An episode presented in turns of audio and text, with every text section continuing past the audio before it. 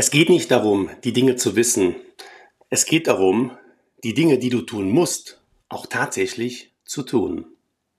Mein Name ist Peter Enkel, der digitale Umsatzgenerator. Und in der ersten Episode meines Podcasts erfährst du von mir, wie ich selbst zu dem Thema Wertemarketing gekommen bin.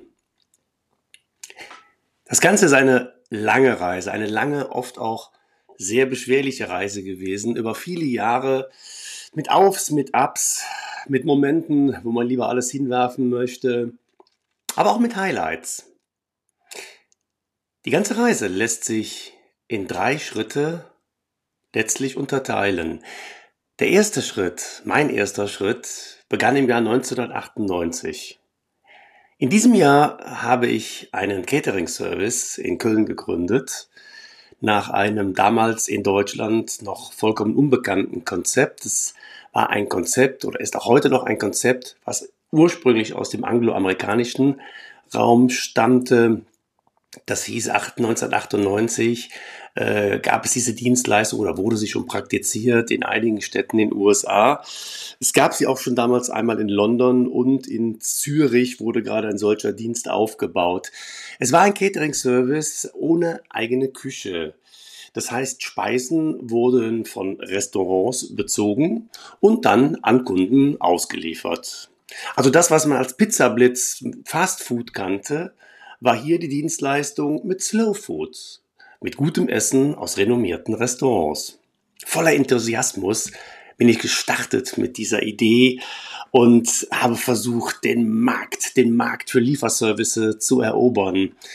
Nun gab es in 1998 äh, noch nicht so viele elegante Marketingmöglichkeiten, wie es das heute gibt.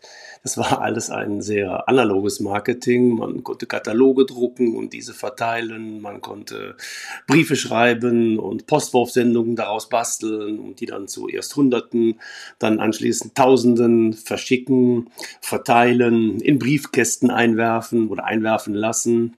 Ich bin in Firmen reingegangen, selber in Firmen reingegangen und habe dort akquiriert. Habe mich an die Sekretärin gewendet und äh, habe unsere Dienstleistung erklärt und angeboten für, für, für das Mittagessen von Mitarbeitern oder für Kundenbesuche. Dann entsprechend feines, gutes Essen pünktlich und zuverlässig zu liefern. Ja, so begeistert wie ich von dieser Idee gewesen bin, weil sie ja so innovativ und neu gewesen ist, so sehr, habe ich zu der Zeit auch unterschätzt, wie schwer es ist, eine vollkommen unbekannte Dienstleistung neu an den Markt zu bringen, also an den Start zu bringen und auch profitabel zu machen.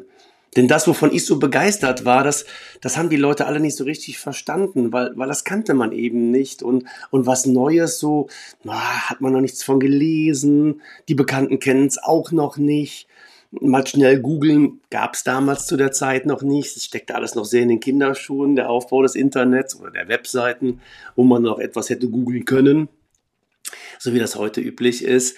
Ja, das war schwer und ja, was soll ich sagen? Nach, nach gut zwei, zweieinhalb Jahren waren wir eigentlich faktisch pleite.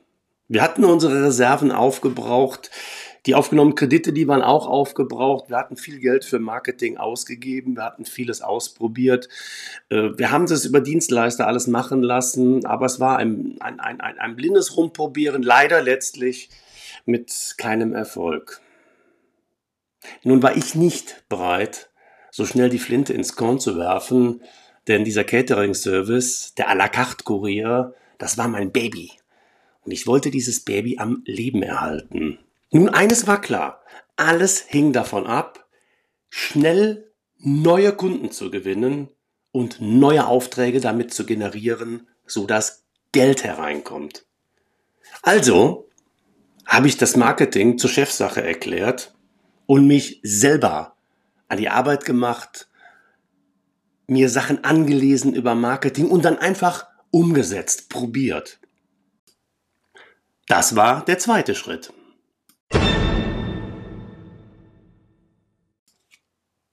Bei der Umsetzung trennte sich dann ganz schnell die Spreu vom Weizen.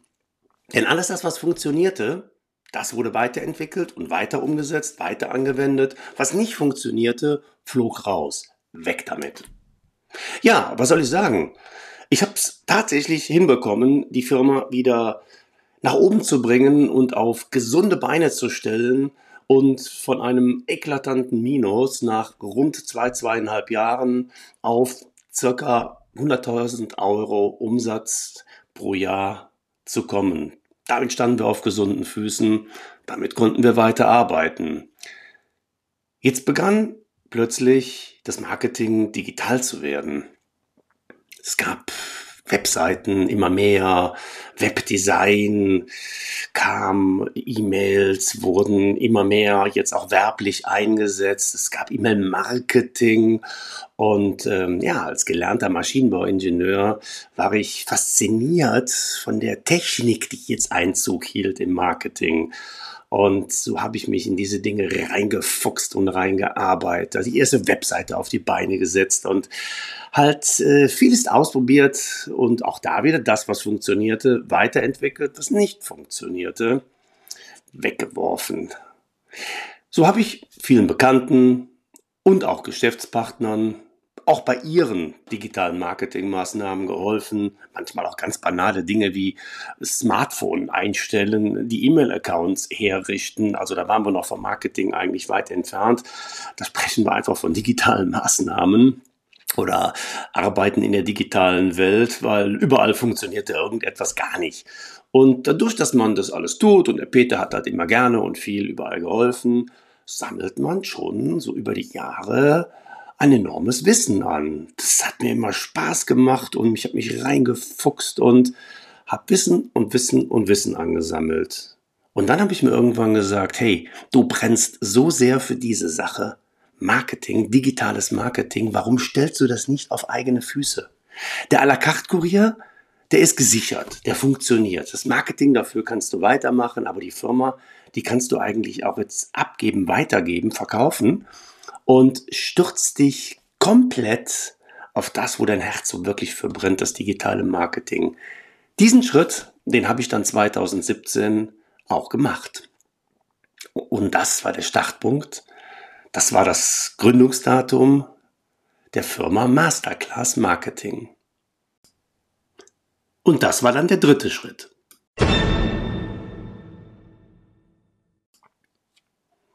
Zu Beginn haben wir uns schwerpunktmäßig mit dem Bauen von Webseiten unter WordPress beschäftigt und mit dem Thema E-Mail-Marketing. Wir haben äh, Kontaktformulare in Webseiten eingebaut, wir haben Leadmagnete entworfen und darüber Adressen generiert, also Kontakte, sprich Leads generiert, die dann automatisiert in das E-Mail-Marketing-System eingeflossen sind. Dort wurden dann automatisiert Follow-up-Kampagnen, also mehrere E-Mails hintereinander an die jeweiligen Kontakte verschickt bis hin natürlich dann zu Verkaufsangeboten oder, oder Beratungsterminen, die gebucht werden sollte. Also das, was jeweils der Kunde als Ziel definiert hat für die neuen Interessenten, die dort eingeflossen sind, das E-Mail-Marketing-System. Dann kam äh, so peu à peu das Thema Social Media Marketing mit dazu. Vor allen Dingen haben wir da jetzt nicht nur irgendwelche Profile aufgesetzt äh, und oder gepostet, sondern äh, wir haben uns schnell mit dem Thema Messenger Marketing beschäftigt. Also in Facebook Messenger haben wir dann begonnen, Chatbots äh, zu bauen und äh, auch da wieder Daten, äh, einzelne Daten zu sammeln von Kunden, diese auch wieder automatisiert ins E-Mail-Marketing-System zu rücktransportieren und äh, ja, die Integration dieser verschiedenen Bauteile, äh, das war immer eine ganz spannende Sache. Ja, man schaut natürlich links und rechts, was tut sich äh, in der Szene, was gibt es für neue Tools. Äh, man, man abonniert selber auch mal Newsletter äh, in diesem Bereich, in der Branche, um auf dem Laufenden zu bleiben. Und man ist viel bei Facebook unterwegs, einfach um zu sehen, was macht der Markt, wie werden Sachen verkauft, was kommt gut an. Und mir ist dann allerdings recht schnell klar geworden, dass in dieser Branche doch verdammt laut geschrien wird. Und nicht nur laut geschrien wird, sondern auch leider oft am Thema vorbei. Man bekommt E-Mail-Kampagnen zugesendet, die man entweder nicht einmal abonniert oder irgendwo bestellt hat. Man ist keine Ahnung wie in irgendeinen Verteiler reingeraten. Man wird äh, da persönlich angesprochen in einem Ton, als, als, wenn, als wenn man da schon Stammkunde wäre, obwohl man überhaupt gar nicht weiß, wer das eigentlich ist, der einen anschreibt. Befremdlich. Ja, unsere Kunden haben das auch ähnlich gesehen. Die haben sich auch nicht mehr mit diesem höher, schneller, weiter um sie rum so richtig anfreunden können und ähm, haben uns auch einfach gefragt, hey, wie können wir uns denn jetzt eigentlich in, in, in diesem Bereich, wo alle so laut schreien, wie werden wir da gehört? Wie werden wir da noch gesehen? Wie, wie, wie kann man jetzt denn das Ganze noch toppen? Und es kann nicht, es ist nicht der richtige Weg, zu sagen, wir sind noch schneller als die anderen, wir schreien noch lauter als die anderen oder versuchen in irgendeiner Form besser zu sein. Nein, diese Potenziale sind größtenteils alle ausgeschöpft. Die Lösung, die Lösung, um gehört zu werden, um auch ernst genommen zu werden, um seine Marke aufzubauen und ihr ein Gesicht, ein wirkliches Gesicht zu geben, ist das Thema Wertemarketing. Das heißt, stelle ethische Prinzipien in den Mittelpunkt deines Handelns. Und die Bedürfnisse des Menschen, Klammer auf Kunden, Klammer zu, stehen an allererster Stelle. Respektiere den Kunden, respektiere die Wünsche des Kunden und schreie nicht laut daher mit Aussagen, die der Realität nachher nicht standhalten, die auch keiner hören möchte. Bleib authentisch. Baue ein Vertrauen auf und respektiere deinen Gegenüber in deiner gesamten Kommunikation. Respektiere natürlich auch deine Mitarbeiter und dein gesamtes soziales Umfeld, aber nimm den Kunden eben auch mit. Respektiere ihn. Denn wenn du ihn respektierst, wird das zu einer Wertschätzung führen. Und zwar zu einer gegenseitigen Wertschätzung führen. Du schätzt zunächst den Kundenwert durch den Respekt und du wirst sehen, dass du auch vom Kunden wertgeschätzt wirst. Mit Wertemarketing machst du dein Unternehmen fit für die Zukunft und du gibst deiner Mission eine Sinnhaftigkeit. Jetzt geht es also darum, die Dinge, die du tun musst, auch tatsächlich zu tun.